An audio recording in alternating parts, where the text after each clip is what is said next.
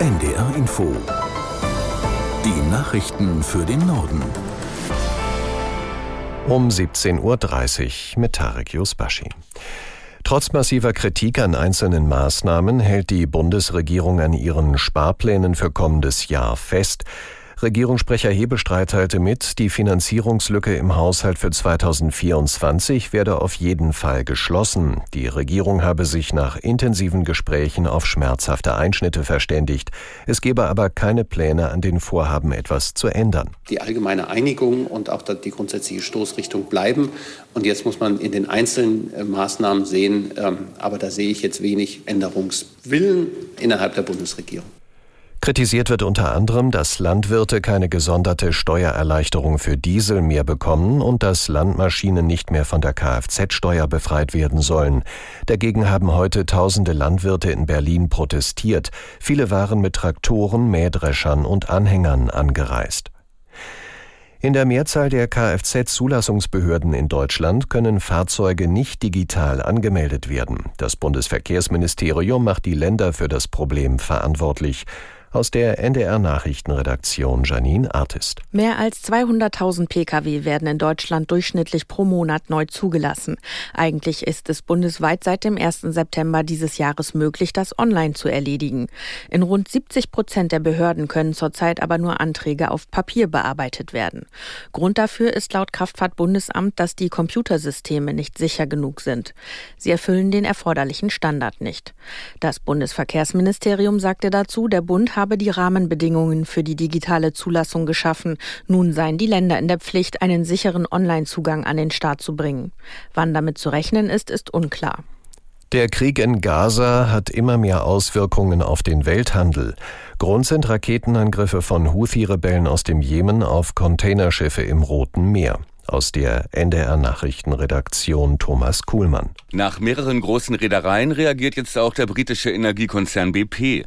Öltanker sollen auf dem Weg nach Europa nicht mehr durch das Rote Meer und den Suezkanal fahren. Zu gefährlich. Die Sicherheit der Besatzung gehe vor, zitiert die BBC aus einer Mitteilung von BP.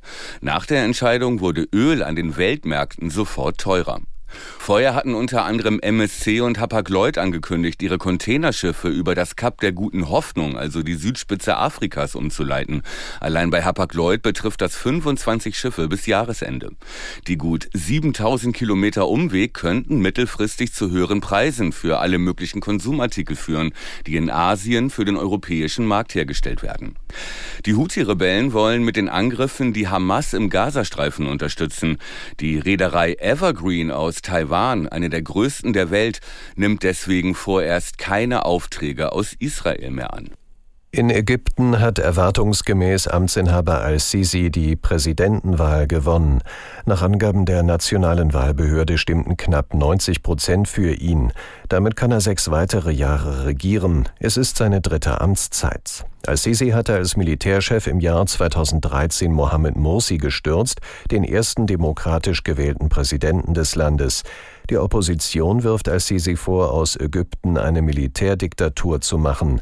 Bei Unterstützern gilt er als Garant für Stabilität, unter anderem vermittelt seine Regierung zwischen Israel und der islamistischen Hamas. Als umstritten gelten viele Großprojekte, die unter al-Sisi auf den Weg gebracht wurden, darunter der Bau einer neuen Hauptstadt in der Wüste östlich von Kairo. Bundeskanzler Scholz hat wegen einer Corona-Infektion bis morgen Abend alle öffentlichen Termine abgesagt. Nach Angaben eines Regierungssprechers verläuft die Erkrankung milde und ohne große Symptome. Unser Berlin-Korrespondent Kai Clement berichtet, was die Infektion für Scholz Arbeitswoche bedeutet. Das bedeutet, er nimmt zunächst einmal keine öffentlichen Termine wahr. Das gilt für heute und morgen, jedenfalls vorerst für heute und morgen. Dahinter steckt wohl auch die leise Hoffnung, dass der Bundeskanzler dann doch noch die letzte Kabinettssitzung für dieses Jahr leiten kann. Die findet nämlich übermorgen, also am Mittwoch statt. Ansonsten werde er sich zuschalten lassen, hat sein Regierungssprecher Steffen Hebestreit erklärt und säße dann nur zwei Etagen höher im Kanzleramt. Der Antrittsbesuch des neuen slowakischen Ministerpräsidenten, der war für morgen Abend geplant der ist jedenfalls schon einmal abgesagt. In der Gemeinde Ra-Besenbeck im Kreis Pinneberg drohen Überflutungen.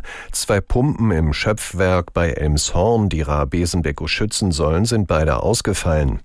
Laut Sielverband werden derzeit zwei Großpumpen aus den Niederlanden installiert, um den Wasserstand zu drücken. Sie könnten morgen mit der Entwässerung beginnen. Die Gemeinde Ra-Besenbeck in der Elbmarsch liegt bis zu 1,70 Meter unter dem Meeresspiegel, sodass Regenwasser nicht abfließen kann und mit Pumpen entfernt werden muss. Fußball-Zweitligist Hansa Rostock hat Mersat Selim Begovic als neuen Trainer verpflichtet. Der langjährige Jugend- und Chefcoach von Jan Regensburg soll den Tabellen 16. vor dem Abstieg in die dritte Liga retten. Selim Begovics Vertrag in Rostock hat eine Laufzeit bis 2025, ist aber nur in der zweiten Bundesliga gültig. Und in der Fußball Champions League sind die Achtelfinalpartien ausgelost worden. Bayern München spielt gegen Lazio Rom aus Italien.